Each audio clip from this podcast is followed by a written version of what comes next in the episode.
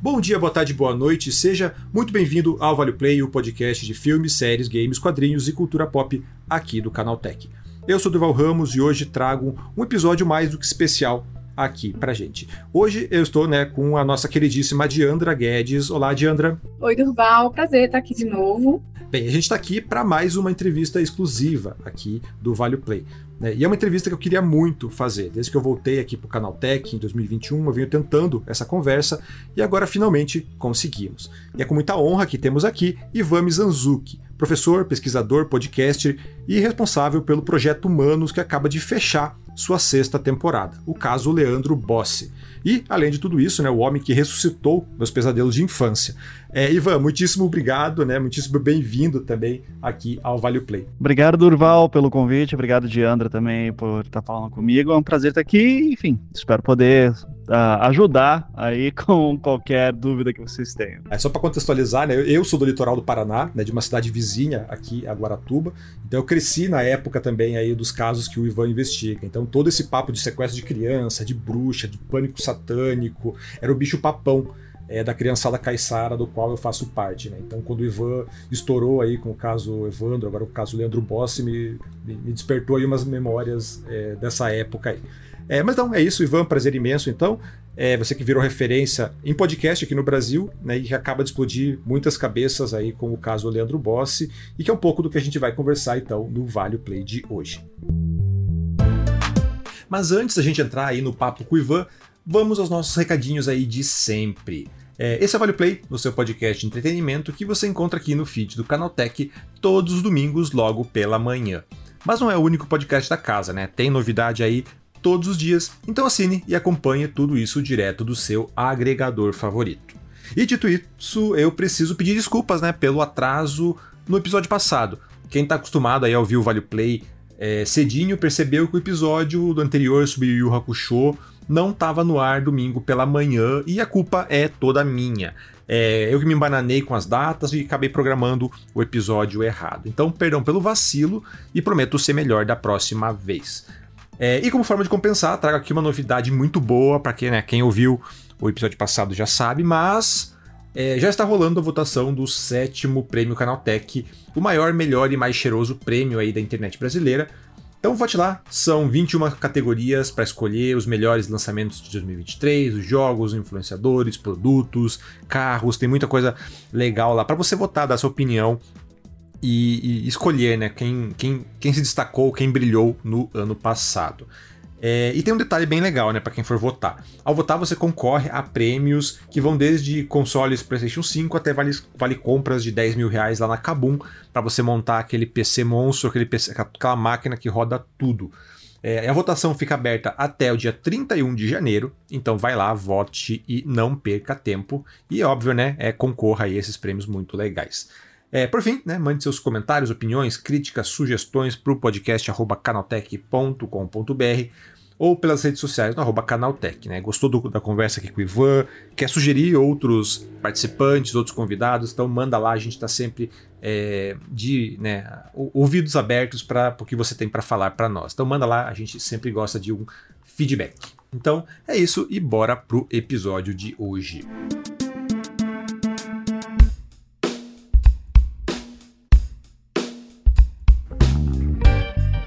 Ivan, então, antes de mais nada, queria que você se apresentasse né, para as pessoas que ainda não te conhecem e principalmente me apresentar o que é o Projeto Humanos. Tá, então eu sou Ivan Mizanzuki, eu fui professor universitário por muitos anos, hoje voltei a ser, na, tô dando aula de documentário na FAAP, no curso de jornalismo, uh, mas moro em Curitiba, eu vou para São Paulo só uma vez por mês, assim, a a maior parte das aulas eu dou online. Como professor universitário, eu sempre tive muito interesse em pesquisa, né, investigação, Uh, isso na área acadêmica, só que desde 2011 eu comecei a fazer podcasts, fazia o Anticast, né, que era um programa semanal, assim, de, de debate com os meus amigos, a gente começou falando de artes, design e tal, que era a nossa área, depois migramos para política, porque o Brasil começou a enlouquecer, e daí em 2015 a gente lançou um podcast chamado Projeto Humanos, que vinha da minha vontade de fazer um tipo de programa que era muito comum nos Estados Unidos, já naquela época, que era o programa de jornalismo narrativo, né, de narrações em áudio, tipo documentário comentários em áudio.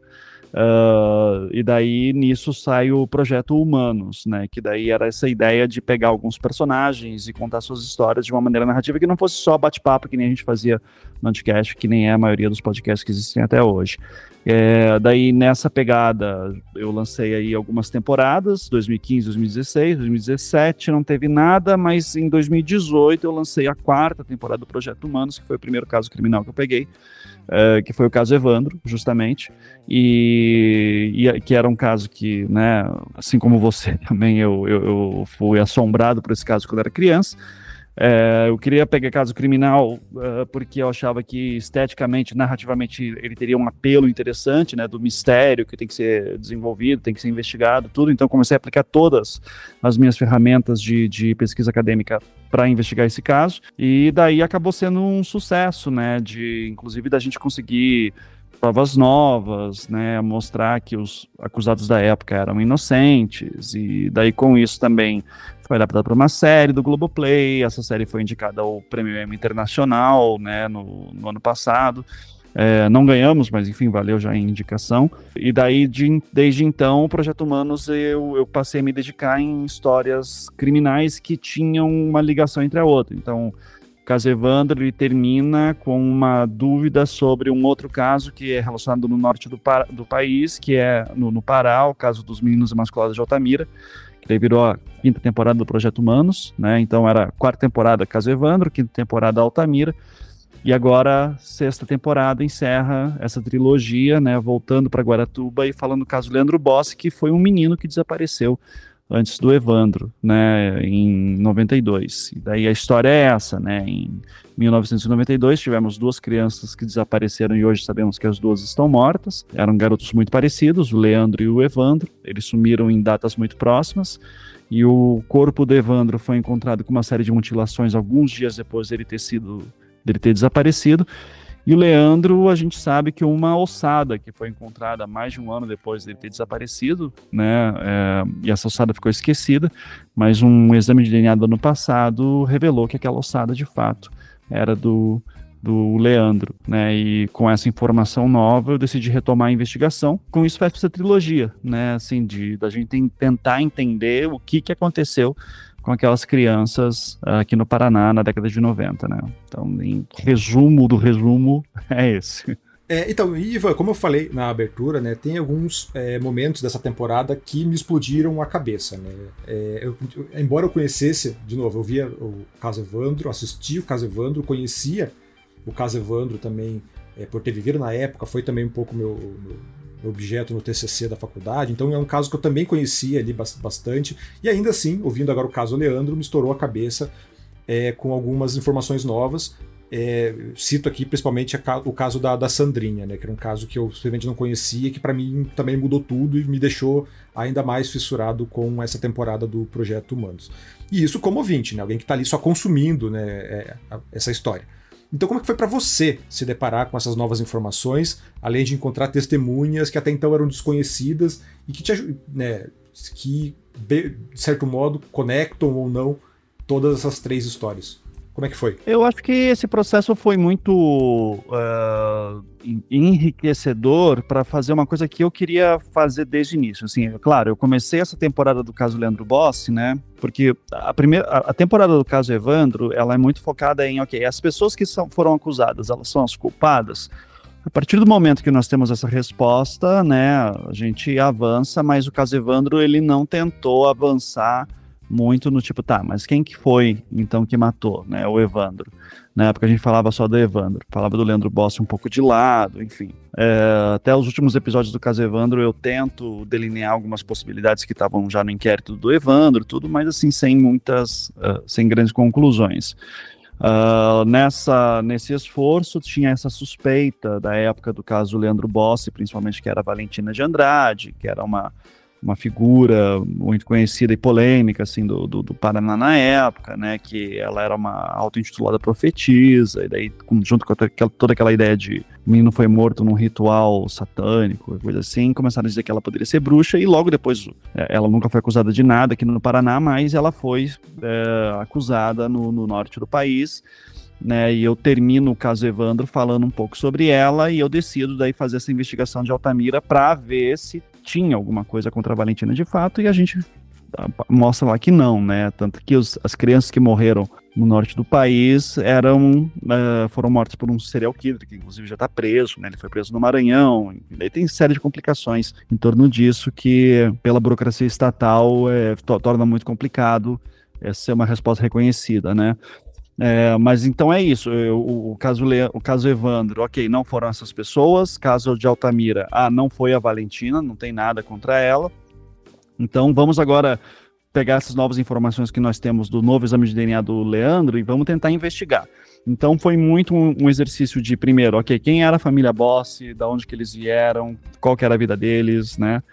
E, e, a partir disso, vamos ver o que a gente consegue puxar. Nesse exercício, né, nesse esforço, a gente conheceu muito sobre a família Boss, sobre como que era a vida deles. Eu acho que foi importante isso para né, mostrar um pouco dessa, é, dessa realidade que eles viviam, que ele não é só uma criança, né, que é só um osso, como ela foi muito tratada por muito tempo, mas mostrar que houve uma família que sofreu, né, que é, se esforçou o máximo que podia. Então, primeiro, humanizar essa família, né, dar um, dar uma, um rosto e uma história para eles. E daí, nesse esforço, a gente encontrou o caso da Sandra. E a Sandra foi uma menina que morreu três anos antes é, dos meninos de Guaratuba. Uh, tem uma série de semelhanças que são difíceis de descartar, né? Inclusive como o corpo foi encontrado, algumas mutilações, né? O seu perfil físico. E daí com, com, essa, com essas informações é, eu comecei a correr atrás disso e procurar esses links, né? E daí foi interessante justamente para a gente ver que é, provavelmente existia um crime que era muito menos espalhafatoso né, do que o, uma questão de seita satânica matando crianças por, por interesses políticos ou qualquer coisa assim, como sempre foi pintado esses casos.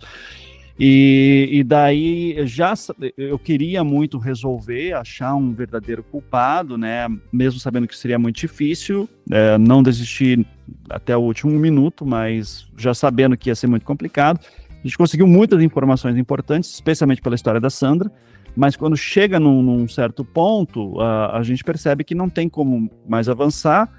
É, mais uma coisa que eu acho que foi muito muito positivo desse trabalho foi de botar ele nos trilhos de novo, né? De o um trilho que nunca tinha que ter saído, que era de procurar um ofensor que procura crianças, né? Provavelmente um pedófilo não diagnosticado, é, que cometeu abusos contra essas crianças. Então nós temos vários indícios e que eu, eu acredito que deixa esses casos mais pé no chão né? E então o, o, meu esforço foi muito com esse objetivo de tentar dizer, ok, gente, não foi, se não foi seita satânica, se não foi magia negra, o que, que pode ter sido, né? E daí, à medida que a gente vai esclarecendo, a gente vai vendo que tinha indícios ali muito fortes que se perderam com o tempo, né? A gente não tem mais como recuperar, mas que pelo menos eu deixo meu trabalho bem registrado e bem detalhado para que gerações futuras possam revisar e se aparecer alguma nova informação, a gente consegue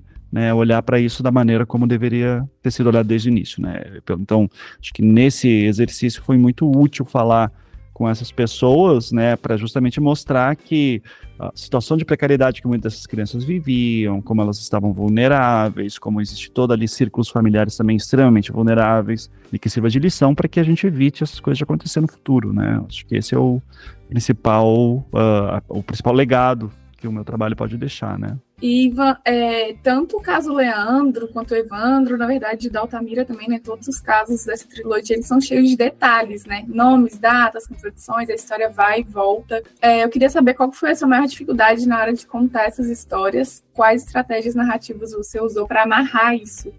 É, você comentou agora, por exemplo, dessa humanização do, do Leandro, hoje eu estava até escutando o episódio que, que é o das crianças, e aí você fala que pela primeira vez você estava narrando e vendo Leandro como uma criança que em algum momento foi feliz, né? Estava ali com a família, não só como um caso, porque acaba que a gente vai construindo essa ideia de, de ser uma pessoa desaparecida e uma coisa meio tenebrosa. Assim. Como os, o, as histórias elas têm muitos pormenores, mesmo assim você consegue contá-las de uma forma que a gente entenda. E eu queria saber como que foi sua estratégia na hora de pensar esses casos, de fazer esse storytelling para amarrar as informações. É, eu, eu, acabo usando muito das minhas técnicas que eu dava em sala de aula, né? Então, eu, por muito tempo eu dei aula de matérias difíceis como semiótica, eh, teoria do design, história da arte, história da arquitetura. Então, são muitos detalhes, envolve muito estudo de contexto.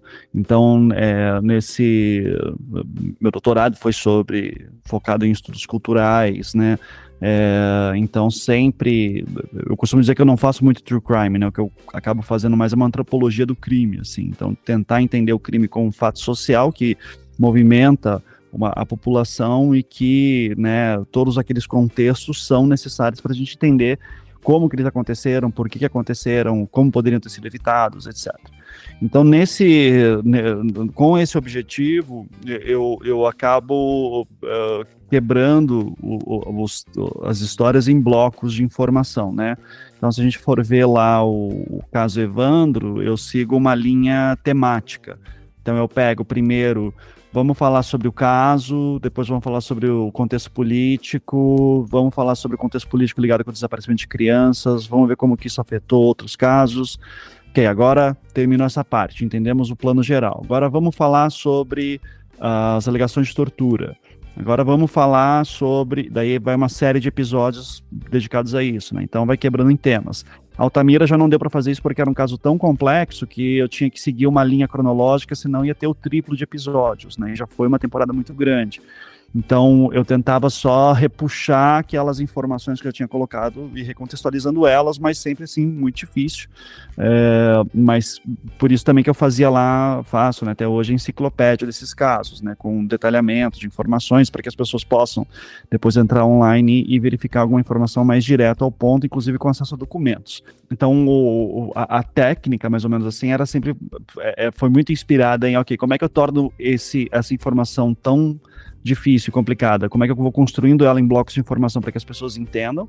E daí, no caso Leandro, eu, eu, eu já tomei uma liberdade maior de dizer, ok, eu vou cortar tudo que é bobagem e eu vou focar só naqui. Eu fiz um trabalho de edição melhor, assim, nesse ponto, de, ok, eu vou focar mais no que eu consigo responder e aprofundar.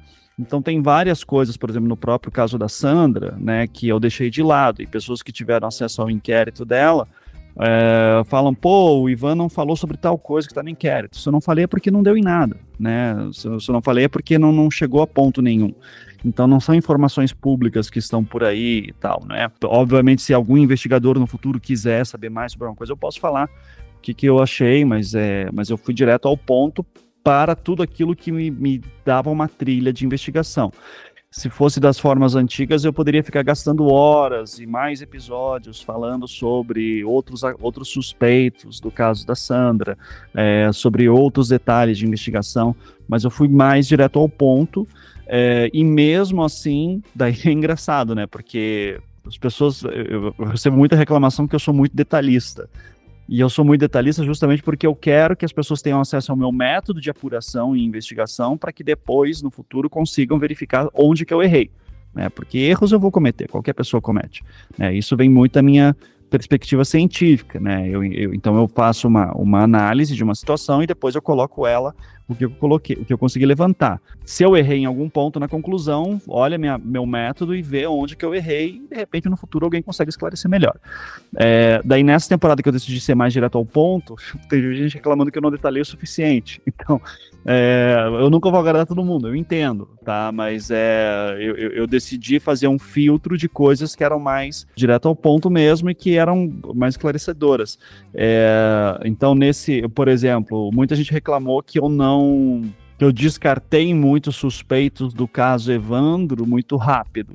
Né, que eu simplesmente não, não dei mais detalhes sobre isso, mas a minha apuração já foi extensa, assim, para o tra... Sim, eu falo uma frase dizendo, ó, oh, eu não vou, não tenho como avançar nisso aqui, significa que eu fiquei meses atrás disso, só ia estar repetindo coisas que eu já falei em, em, outras temporadas, né? Então, então aqui foi mais, eu tentei fazer uma economia maior, assim, de tempo, e mesmo assim, né, eu estava vendo ontem, gente lançou cinco episódios de, de prelúdio, mais oito episódios da temporada em si. Os dois últimos episódios muito longos, de quatro horas cada, porque eu achei que essas informações tinham que ser todas publicadas juntas.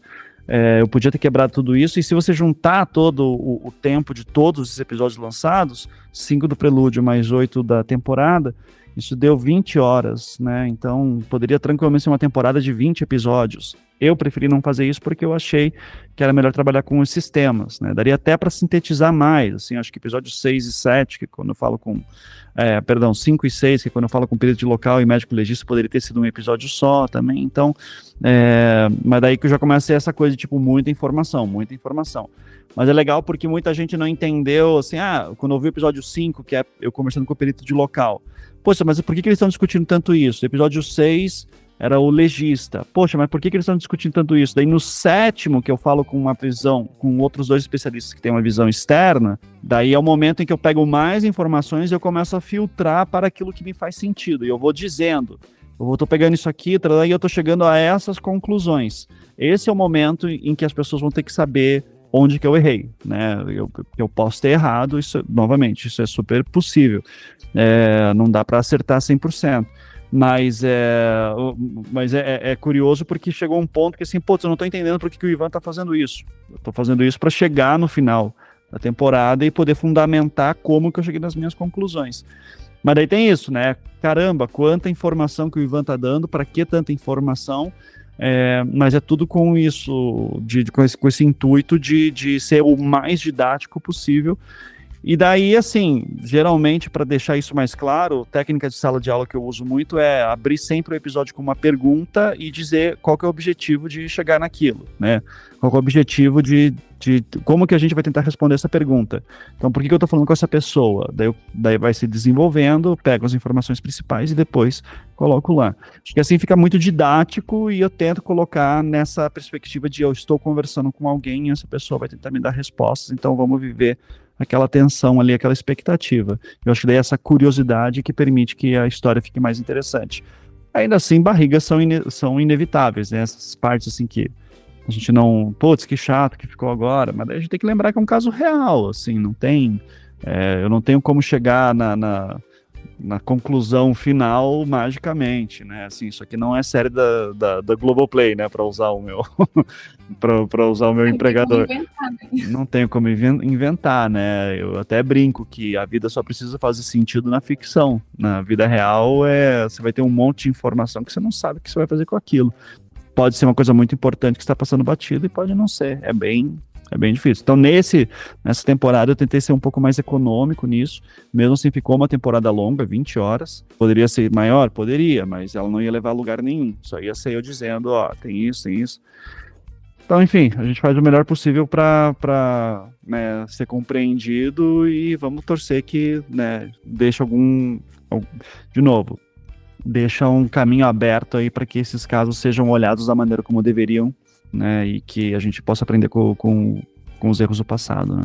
É, você comentou um negócio aqui que até, até tinha pontuado com uma das minhas perguntas, então até quero puxar esse, esse tópico que você falou que você não vê tanto o seu trabalho como um true crime, né? E é curioso porque é, muita gente te vê hoje como esse cara do true crime, como um dos, dos expoentes do true crime brasileiro.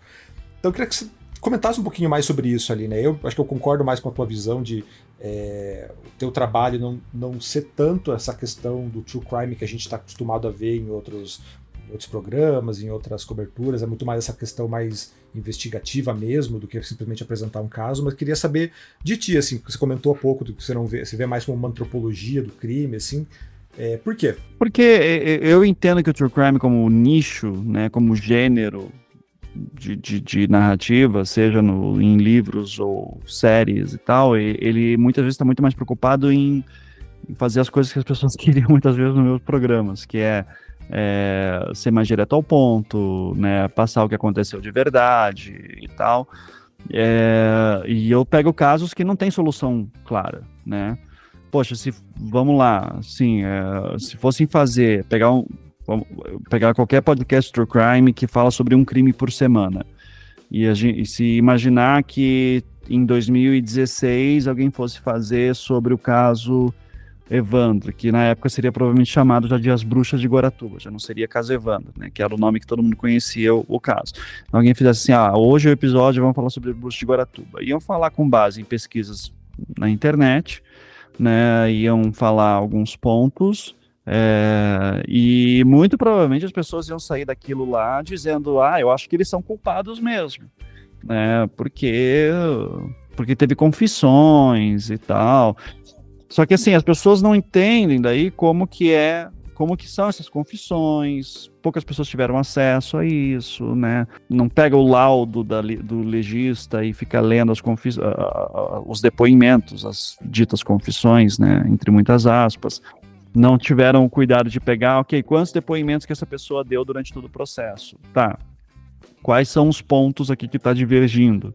É, o que tem de esquisito nesses inquéritos?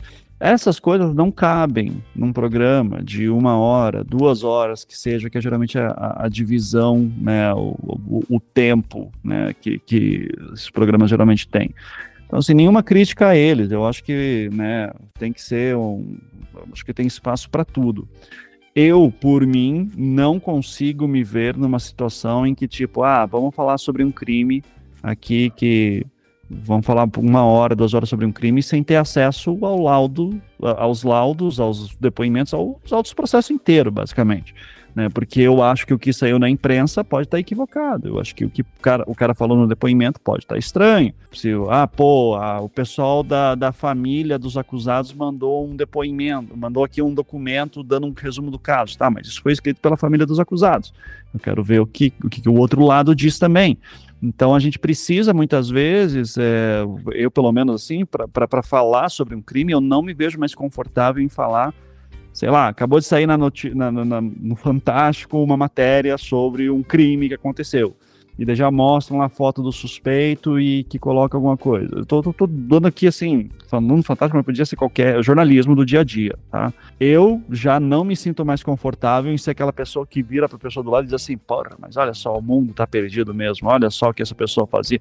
Eu não consigo mais, porque é, eu acredito que inquérito, eu aprendi que inquérito policial é, é uma coisa muito mais caótica do que parece ser. Eu acho que a gente tem que tomar uma série de cuidados sobre preservação dos acusados e das pessoas, uh, das vítimas também. É, até confissões, hoje em dia, eu sou uma pessoa muito mais cética em relação a elas. Eu acho que as confissões têm que estar embasadas em outras provas. Mas, mas isso foi por causa desse todo esse meu processo de, de lidar com casos tão difíceis, né? Quanto o caso Evandro, Altamira e agora Leandro Bossi. Então, nesse sentido, eu, eu, entendo que existe uma demanda sobre o que é true crime, sobre uma expectativa sobre o que é true crime na indústria, e que eu não preencho exatamente isso. Ao mesmo tempo, eu sou chamado para todas as palestras e, e, conversas que tem aí sobre true crime, é, e me fico honrado de estar nesses lugares, né? Mas eu sempre tento deixar muito claro que, assim, não, não vão ouvir Projeto Humanos achando que você vai ter um programa que no final você vai saber o que aconteceu, quem fez e o que aconteceu com o pessoal depois. Não vai ser o caso, né? É, se tudo der certo ao final do meu trabalho, você vai ter muito mais dúvidas e angústias do que é, respostas, que é o sentimento geral hoje que está tá terminando com o caso do Leandro Bossi, né? Vai ser muito mais especulação. Ah, será que o suspeito que o Ivan está apontando é o culpado mesmo? Eu mesmo falo no programa que não tem como dizer, né? Sim, tem coisas esquisitas? Tem. Pode ser só uma história muito mal contada, assim como teve em, em, todos esses casos que eu investiguei. Sempre teve pessoas que eram muito, chamavam a atenção, que tinham uma esquisitice aqui ou outra, mas que eram inocentes. Isso é perfeitamente possível, né? É, mas, então a gente só vai ter solução dos casos mesmo. Eu sou hoje muito rígido com isso. A gente só vai ter solução dos casos quando tiver provas irrefutáveis, né? Tipo, foram encontradas, assim, partes dos corpos das crianças num armário que o cara tinha guardado em casa e que nunca ninguém viu. Não, não, não tem isso, não, não sabe de nada, né? Não, a gente não tem nenhuma Uh, não tem nenhuma resolução em vista. Então, é, eu, eu, acho que eu, eu, sou uma máquina de produção de decepções, assim, nesse sentido, né? Enquanto que no True Crime, é, em geral, as pessoas gostam de ouvir, saber como que foi, o que, que aconteceu e sair com a resposta redondinha. Não é o que o meu trabalho faz. Então, é, nessa questão de. Eu acho que eu acabo saindo um pouco do gênero nesse sentido e acabo olhando mais para essas né, pra, pra, vamos lá, para essas dinâmicas sociais em torno do crime. Né? Eu acho que eu, eu prefiro ver meu trabalho mais ou menos assim. Daí, se isso é true crime, show. Eu, Não, não, me sinto desconfortável com o termo, mas me vejo fazendo uma coisa que é muito diferente do que os outros fazem. Acho que meu trabalho se aproxima mais em outras questões, com o que, por exemplo, a Rádio Novelo fez na Praia dos Ossos, né? Que, e, assim, e ainda assim aquilo lá é um caso com uma resolução, mas o que, que eles fazem? Eles pegam um caso e tentam procurar toda a dinâmica social em torno dele, né? O que, que aconteceu, né? Então, Praia dos Ossos eu não acho que é true crime, mas foi considerado assim por muitos ouvintes, né? A própria Branca também que fez o Praia dos Ossos falou que não acredita que é true crime, né? Mas é, enfim, acho que são, são formas diferentes de abordar o, né, o, eu sempre cito nessa hora o Alberto Mussa, né, que é um escritor de, de crimes do Rio de Janeiro, assim, tanto de ficção quanto de crimes reais, e ele fala, né, estudar a cidade, você conhece uma cidade você conhece a história de uma cidade através da história dos seus crimes. Né? Então, acho que a gente entendeu, a gente consegue aprender muito através dos crimes de como é que funciona uma sociedade, né? E aí, você tocou num ponto importante que é essa busca por respostas que geralmente as pessoas é, buscam no true crime. A mídia também buscou, né? Então, quando ela noticiou ali o caso Evandro, o Leandro tinha uma pressa muito grande em apontar culpados. E eu acho que esse foi um dos maiores erros da nossa imprensa. Eu queria saber a sua opinião. Quais foram os maiores erros da mídia ao cobrir esses casos? Especialmente o Leandro, o Evandro, né, no caso, teve mais repercussão até, mas no geral. E se você acha que a nossa imprensa continua repercutindo esses erros ah, na cobertura dos outros casos, né, que vieram depois? É, assim, que houve erros, para mim é indiscutível tá? Agora, também acho que, de novo, pegando nessa perspectiva de, de, de, antropologia do crime, a gente tem que entender aqueles contextos, né? A gente está falando de 1992, recém-abertura democrática, todos os figurões da segurança pública são pessoas formadas na ditadura, os jornalistas mais experientes são pessoas que lidaram com uma imprensa muito fechada durante a ditadura, é, o jornalismo policial nunca ter. Assim, hoje em dia, o pessoal fala, ah, jornalismo policial é da Atena Gourmet, né? O, o, o True Crime é da Atena Gourmet, falam. Gente, jornalismo policial existe desde o início da imprensa, tá? Não, não é uma coisa que começou agora. Crime sempre foi assunto público, sempre foi. Daí, desde, sei lá, que no, no Paraná, Tribuna, Tribuna do Paraná, né, Alborguete e tudo, até notícias populares, enfim, sempre foram aqueles jornais mais baratos que era para o povão ler e ficar vendo foto de corpo, né? Que, que a gente falava dos jornais pinga-sangue, né? Que você torcia o jornal e escorria sangue, assim, de tão brutais que eram as fotografias. E isso era feito, assim, a rodo. Hoje em dia que existe uma preocupação com isso. Então, assim, a gente não pode ignorar o contexto cultural em que isso nasce. Isso não é uma exclusividade do Brasil. Isso tem que deixar muito claro, assim, é no mundo inteiro sempre foi. E hoje, por incrível que pareça, nós temos uma discussão maior. Então, é um espaço que hoje está sendo disputado, sabe? A gente vai deixar crime ser discutido só por pessoas punitivistas que, sabe, querem vagabundo preso, sabe, que não questiona nada que a polícia fala. Não, peraí, a polícia pode estar cometendo erros, né? Então isso é uma coisa muito recente. Então, assim, a gente não pode também exigir que jornalistas da época tivessem essa percepção que nós temos hoje né, com acesso à internet, né, 30 anos já de, de uma democracia meio, meio capenga, mas, mas vai, né, estamos aqui ainda conversando sobre isso, sabe, eu nunca tive, eu nunca sofri censura de nenhum órgão estatal, certamente, se eu estivesse fazendo isso na década de 80, ou até no início da década de 90, eu estaria em, outros, em outras situações, eu estaria com muito mais medo do que é, do que eu passo hoje em dia, né?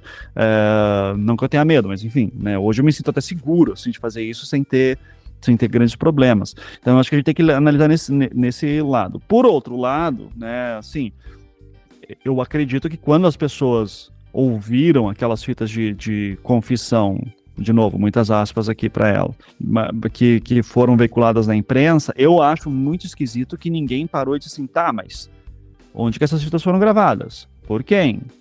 Que história é essa? Tá, tá meio estranho que esse pessoal tá falando aqui desse jeito né? Assim, mas o que eles estão falando está batendo com como o corpo estava.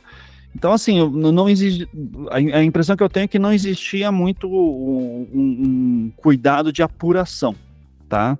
Mudou muito de lá para cá? Olha, a gente acabou de sair de, de, né, de, uma, de toda uma discussão sobre a, como que a imprensa cobriu o Lava Jato, né? Que daí tem muito esse. esse é, eu, Deus me livre, assim, eu não sou jornalista de formação e eu dou graças a Deus que eu nunca tive que trabalhar em redação fazendo né, hard news, né, na, ali no, no, no, quente do momento, tem que publicar alguma coisa e verificar na velocidade da luz para poder publicar o furo, né, porque você tem que dar o furo antes. É, então eu, eu hoje a imprensa tem muitos problemas da época ainda que é essa questão do imediatismo, né? E eu acho que com crime isso é sempre muito complicado. Seja crimes de morte de crianças em situações brutais, seja crimes de corrupção política, né? Pô, o cara acabou de dar uma delação premiada, a polícia nem pôde verificar ainda e já está sendo publicada na íntegra em todos os jornais eu acho complicado, sabe? Eu acho que investigação é uma coisa que demora muito, verificar tudo aquilo demora muito. Para a polícia, que tem acesso a dados confidenciais, sigilosos, é demorado. Imagina para o jornalista, né? Então, daí tem que se basear muito na impressão pessoal de uma fonte, de alguém que tem acesso. Daí tá, mas o que, que você acha disso? Ah, eu acho que tal. Daí isso já vai contaminando como que vai andando. É muito, eu, eu acho que é uma situação muito mais complexa do que parece, né? É, mas de novo, eu acho era um momento ali que ninguém estava questionando, né? Acho que só a Gazeta do Povo na época teve um cuidado um pouco maior, assim, em, em dizer não, gente, espera lá, vamos respirar aqui um pouco, né? Antes de começar a apedrejar. E o resultado foi que um, né, foi uma caravana de, de Guaratuba para Curitiba para a Gazeta do Povo para apedrejar a, a Gazeta do Povo.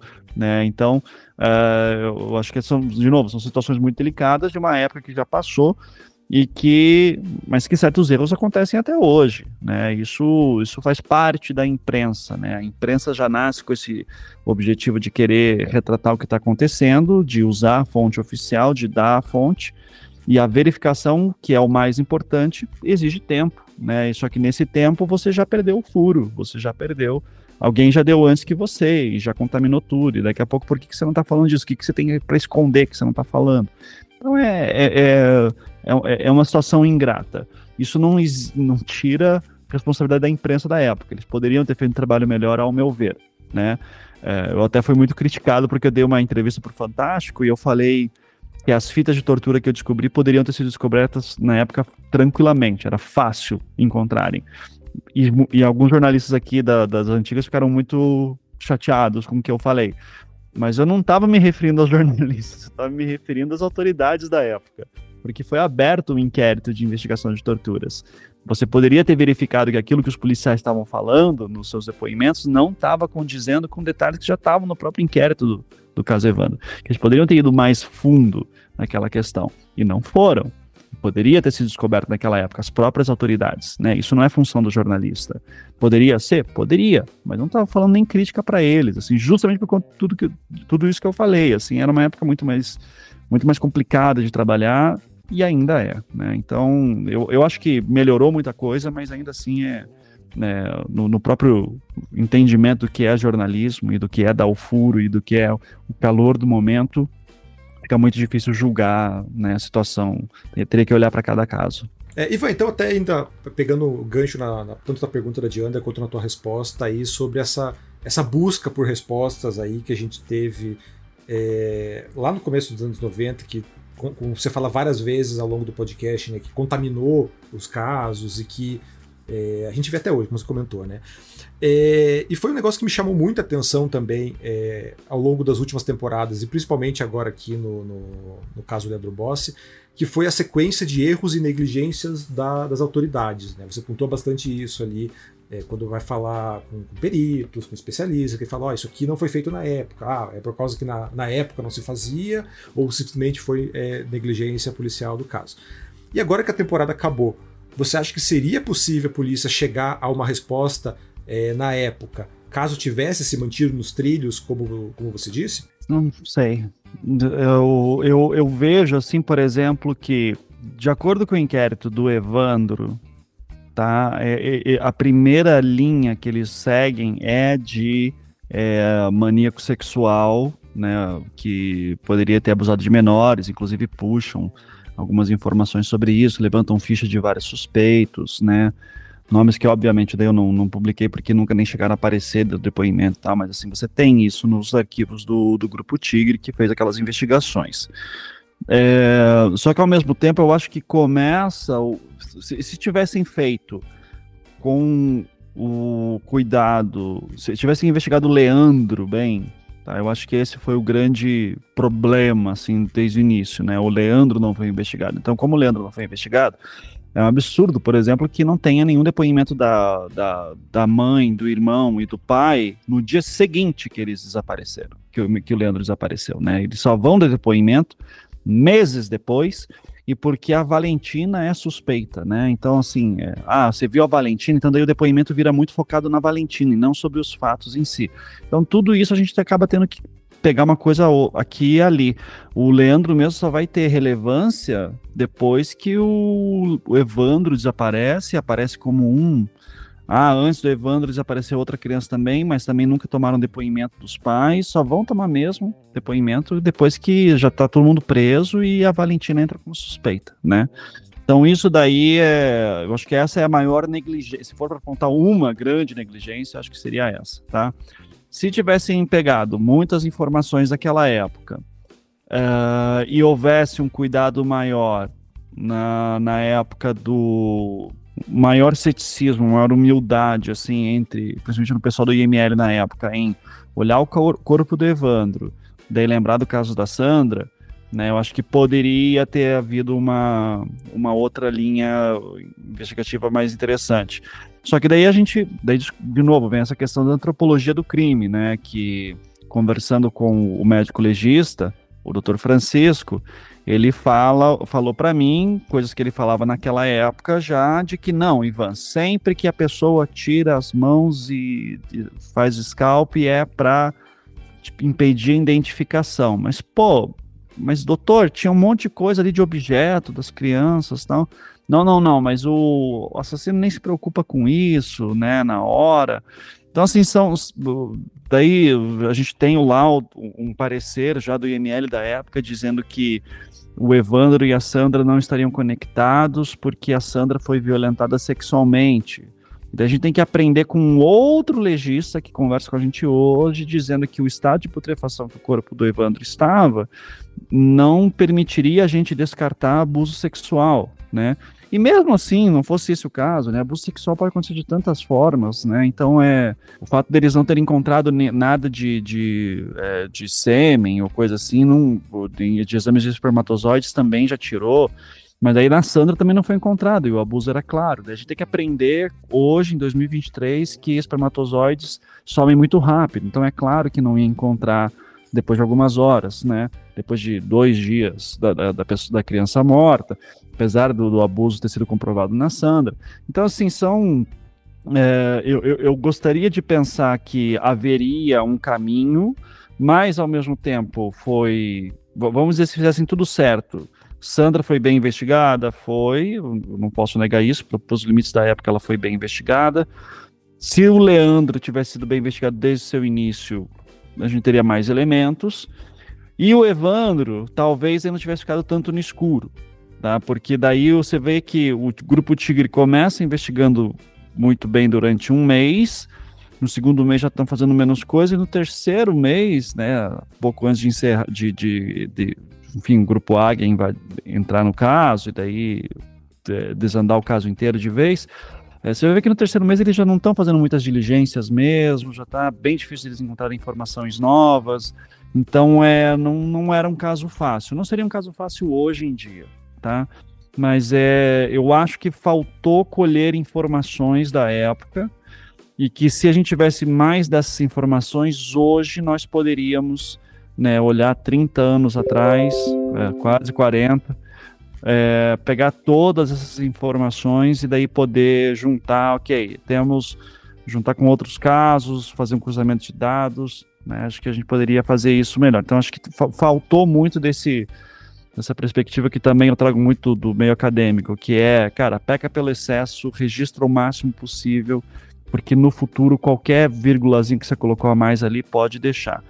E tem toda essa, essa problemática também de cidades do interior, né? O delegado não fica lá muito tempo, muda muito rápido, volte meia assim, muda, o promotor muda muito rápido também, então um vai passando para o outro, e daí o cara não sabe, já está no terceiro delegado, não sabe o que o primeiro fez, então, é, os, os, relatórios muitas vezes não são muito explicativos em relação a isso.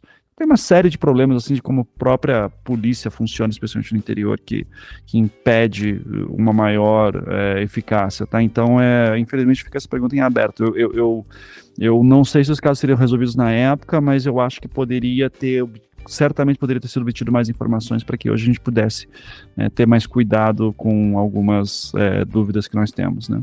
É, e vai, então chega, né? Tá, como você falou, você fez uma trilogia aí do, do projeto Humanos, e agora que a gente tá chegando ao fim dela, é, você se vê satisfeito com a, a, as, as respostas, os caminhos que você, que você encontrou? Você acabou de falar, né, que ah, não saberia se a, a polícia teria chegado na época a uma resposta, não sei, ter encontrado aí o, o principal suspeito ou mesmo o responsável.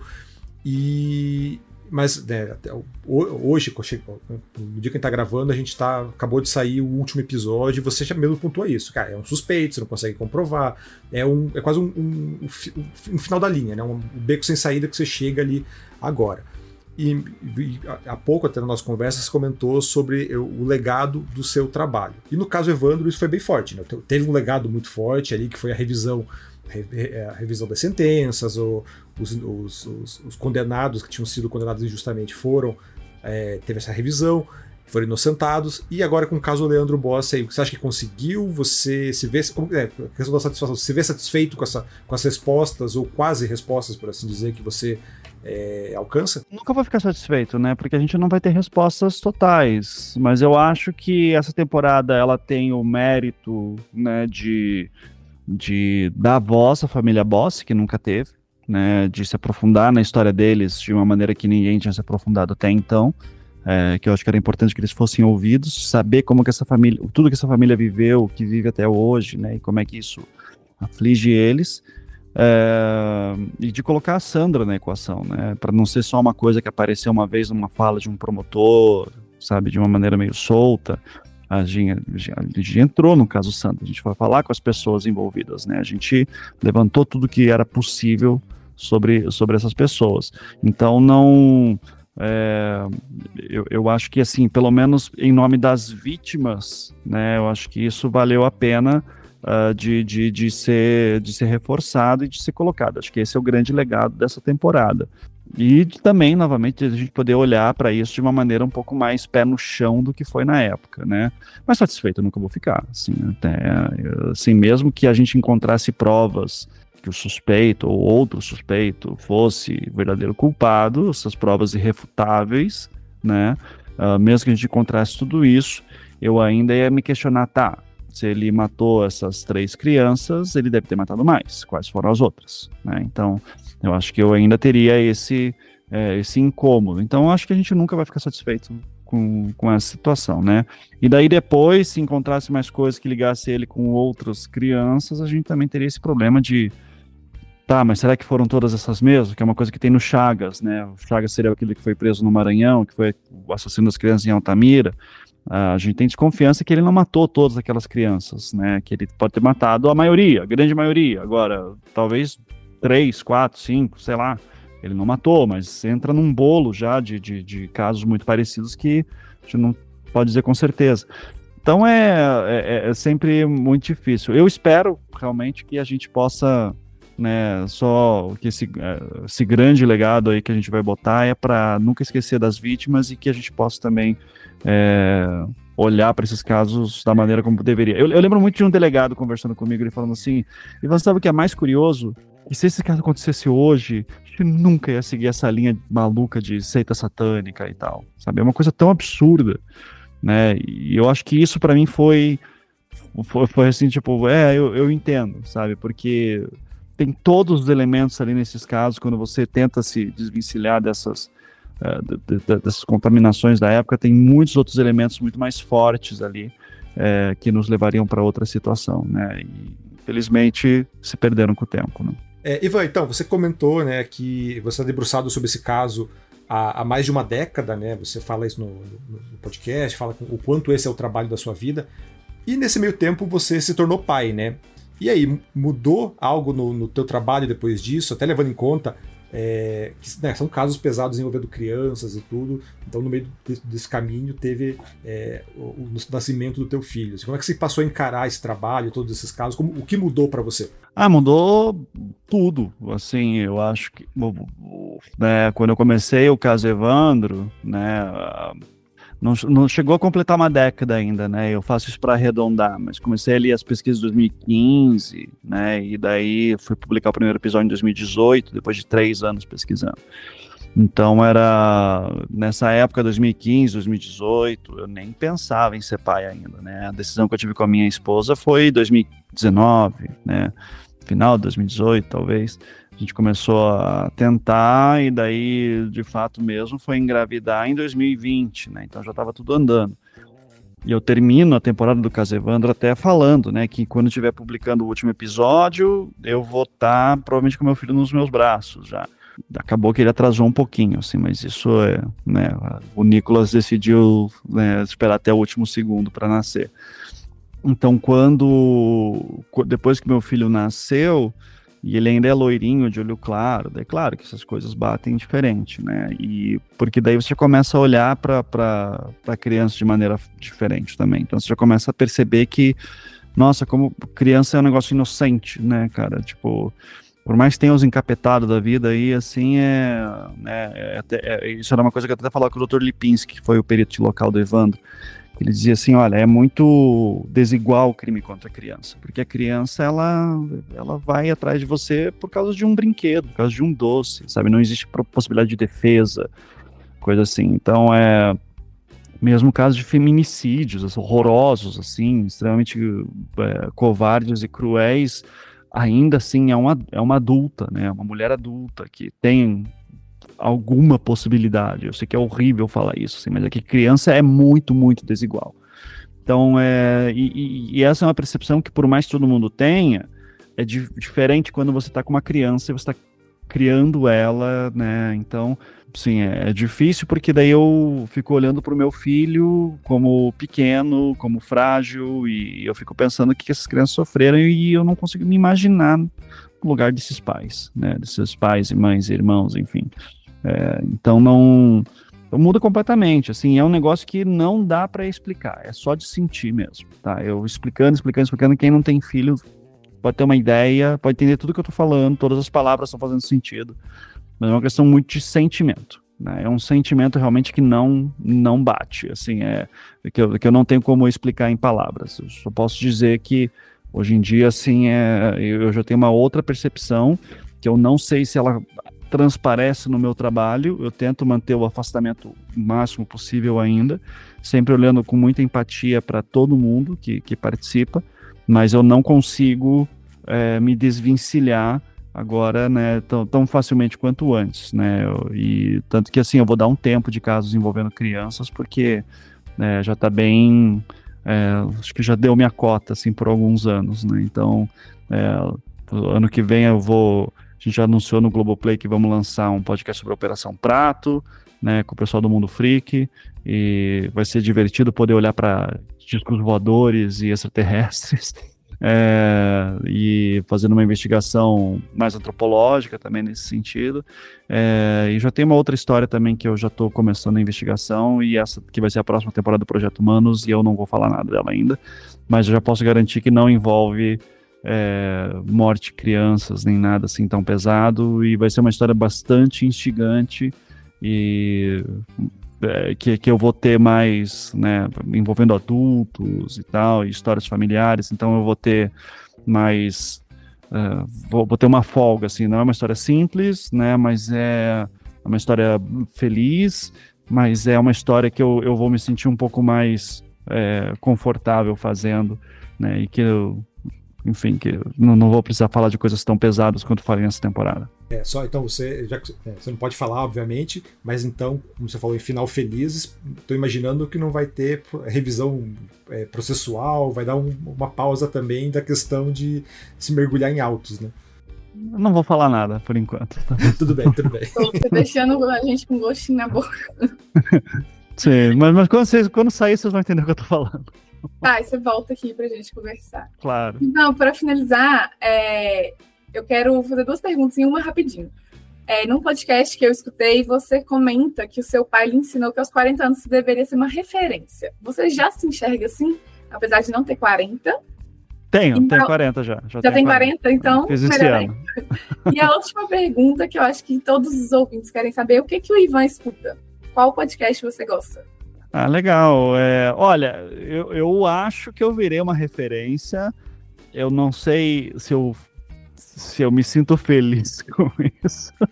Claro, né? Pro ego é ótimo, assim, tipo, poxa, que bom que eu consegui chegar nesse ponto, mas acho também que vem uma responsabilidade muito grande do tipo, cara, é, eu cometo erros, né? Eu não vou fazer trabalhos perfeitos, e daí vem uma cobrança muito grande de, tipo, tá, e se eu errar, e se a próxima história não for boa o suficiente, né? E, e se eu não conseguir colocar, sabe, se eu não conseguir atingir milhões de downloads, será que a Globo vai me mandar embora? sabe? Tipo, tudo isso bem junto. É, mas eu fico muito feliz de hoje em dia poder ser uma referência, claro, é, de poder ensinar. Eu gosto muito de dar cursos de storytelling, né, de narrativa e significado também, de investigação. Então eu fico muito feliz que as pessoas me procurem, que venham falar comigo. Eu fico muito feliz de conhecer fãs, de dar autógrafo, tirar foto. Então assim é um, é, assim não são e, e, é legal que as pessoas fazem isso não porque, sei lá, porque eu ostento uma vida milionária no, no Instagram, né? Tipo, que eu sou influenciador digital, longe disso. Mas fazem isso por causa do meu trabalho, né? Do resultado do meu trabalho. Então eu fico muito honrado por causa disso, né? Eu queria estar tá sendo investigado por esquema de milionário que sai no Fantástico depois, talvez, né? Morando numa mansão, sem tudo, com 10 milhões de seguidores, por que não, né?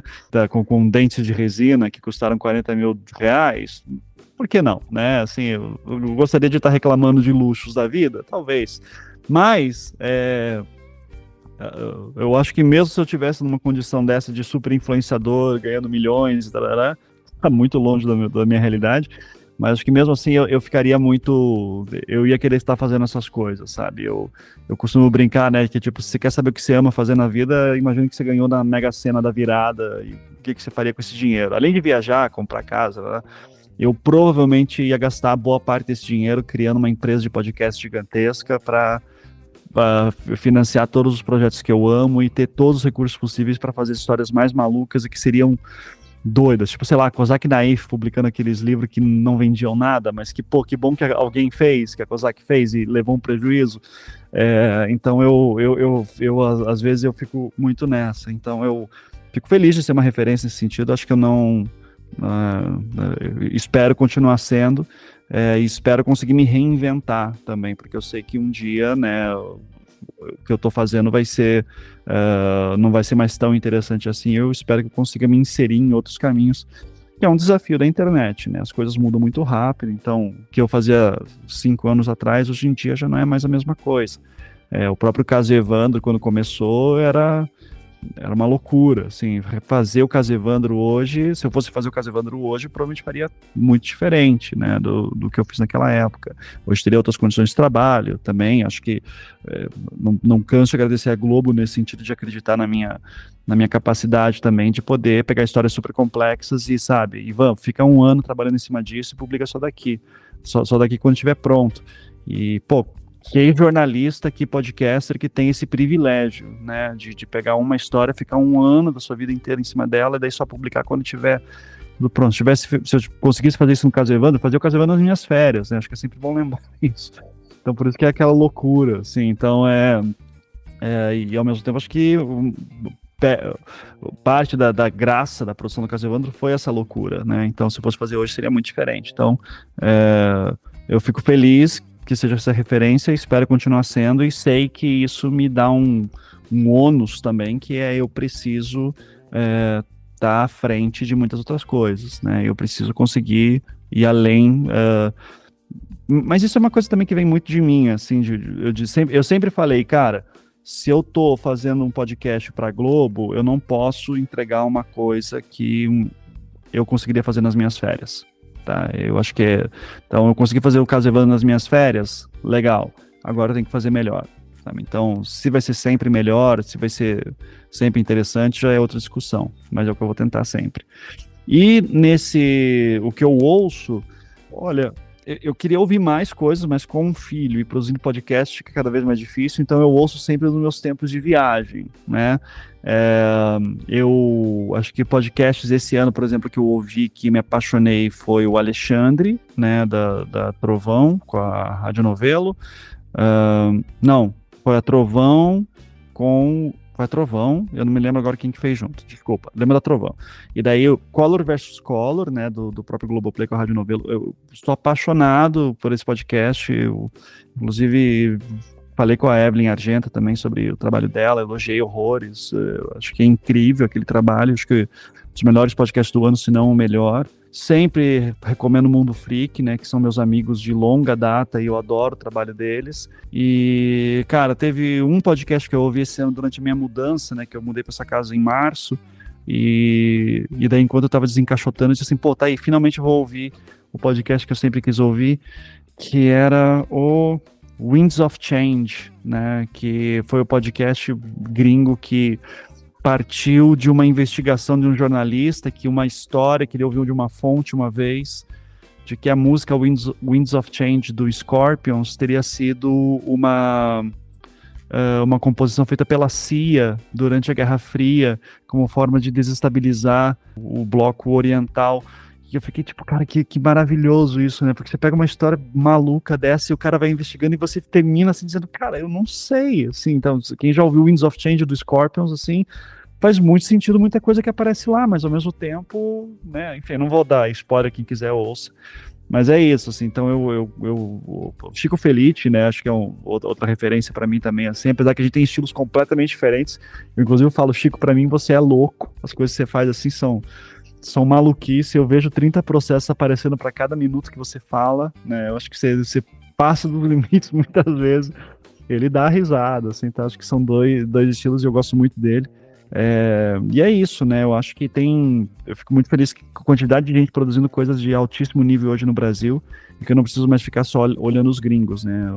Que, que feliz é esse tempo que nós estamos hoje que eu posso citar aqui três grandes referências, né? Trovão, a Rádio Novelo é, e, o, e o Chico Felite como né, produtores brasileiros que estão fazendo grandes histórias e que eu estou muito curioso para ver o que eles vão fazer no futuro, né? Então, é, e Mundo Freak sempre, né? Mundo Freak para mim assim é, é, é, a grande diversão. Assim, eu adoro ouvir falar eles falando sobre qualquer coisa. Sempre me divirto muito.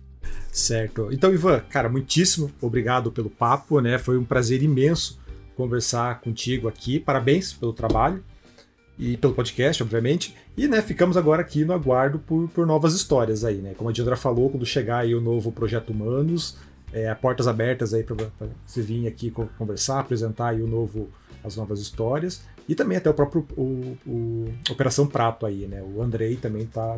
Já pode repassar o convite pro Andrei aí também para vir aqui participar para falar com a gente. Então, cara, brigadão, prazer imenso. Obrigado e conte comigo. Será um prazer conversar com vocês no futuro, especialmente para falar sobre essas coisas novas que a gente vai lançar ainda. Obrigada, eu tô super curiosa, acho que nossos ouvintes também.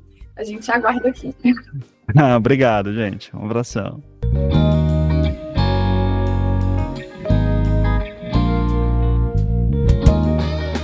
E no nosso quadro Vale Ficar de Olho aí de Natal, né, especial de Natal, a gente traz aí algumas novidades é, bem legais que chegam ainda aí nesse finalzinho de ano. É, nos cinemas, o grande destaque aí que fica é o destaque nacional com a estreia de Mamonas Assassinas, o filme longa aí que, que conta né, a, a, a história dessa banda que marcou os anos 90 aí, uma, uma trajetória extremamente meteórica. Foi uma febre aí, o pessoal que tem aí seus 30 anos mais vai vai lembrar né, da, da, da loucura que foi o fenômeno Mamonas Assassinas. Então, é, o filme ele conta um pouquinho da, história do surgimento da banda, do, do auge e, e obviamente, da, da, da, tragédia aí que envolveu o grupo. Então, seja para quem viveu esse período ou para quem quer conhecer um pouquinho mais, né, quer saber o que foi esse fenômeno, o que foi a banda, é, que até hoje toca bastante né, em formatura, aniversário, festas aí. Então, e é uma produção bem, bem legal, bastante carinhosa aí com a história, tá? A caracterização tá impressionante, né? Até um dos atores, ele é sobrinho do, de um dos músicos da banda, então é um, é um filme que é, tem bastante coração, né? A gente já viu aqui no canal Tech, então a crítica em breve aí vai estar no ar. Então, é, Mamonas Assassinas, o filme, dia 28 de dezembro, então, nos cinemas. E nos streamings a gente tem duas estreias, duas novidades aí bem legais. É, também no dia 28 a gente tem a Concierge Pokémon, uma, uma animaçãozinha simpática em stop motion. É, pensando, né, as crianças aí agora de férias, todo mundo aí em casa, então tem uma animação divertidinha, bonitinha, bem simpática dos Pokémon. É, toda feita em stop motion, bem, bem, bem diferente do habitual, né? Diferente daquela historinha clássica de Pokémon. Então, para pais e filhos aí, chega então no dia 28 na Netflix. E também na Netflix, no dia 29, a gente tem Berlim, que é nada mais é que um spin-off de La Casa de Papel. É, sinceramente, não faço ideia do que esperar dessa história aí, mas, né, então chega aí no dia 29, para quem tá sentindo falta é, do universo La Casa de Papel, pode acompanhar agora a história focada em Berlim. E né, agora eu quero saber de você se o nosso podcast vale o play. Então entre em contato pelo podcast canaltech.com.br ou comente nas nossas redes sociais pela arroba canaltech. Lembrando que a gente tem podcast todos os dias aqui nos feed, então segue a gente para não perder nenhum lançamento. Então é isso, né? Encerro aqui é, talvez o não, penúltimo, né? O penúltimo podcast do ano. Então, dia 31 vai ter podcast sim. É, então, fica aqui meu Feliz Natal para todo mundo, tanto meu quanto da, da, da, de toda a equipe aqui do Canaltech, equipe de entretenimento, gente que faz aqui o Vale Play. Então, Feliz Natal, aproveite as festas, se divirta, que tenha sido aí um, um, Foi um ano bastante longo, bastante cheio de mudanças, né? Então, eu cheguei aqui, assumi a casa e é, fiquei bem feliz que todo mundo me, me acolheu, me abraçou e aceitou as mudanças, minhas loucuras, meu estilo um pouco mais caótico de apresentar. Então só posso agradecer o que foi esse ano pra gente aqui no Canal Tech, pra mim, é, pro Vale Play como um todo. Então, muito bom ter a presença de todos vocês aqui ouvindo. Então, Feliz Natal, boas festas e voltamos aqui agora na próxima semana já, daí desejando um feliz ano novo para vocês. Então, até a próxima e tchau, tchau.